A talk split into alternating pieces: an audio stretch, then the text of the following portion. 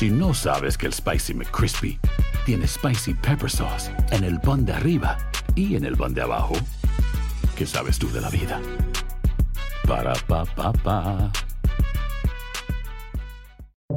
Buenos días, estas son las noticias en un minuto. Es martes 20 de febrero, le saluda Leomar Córdoba.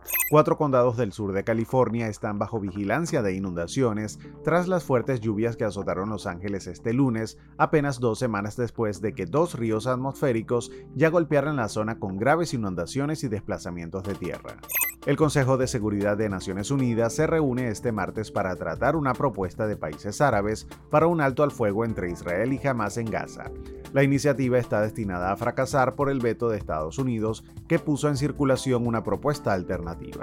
Tras culpar a Putin por la muerte de Alexei Navalny, la viuda del disidente prometió seguir luchando por una Rusia democrática. Las autoridades advirtieron que no entregarán el cuerpo a la familia en al menos los 14 días que tomará un examen químico.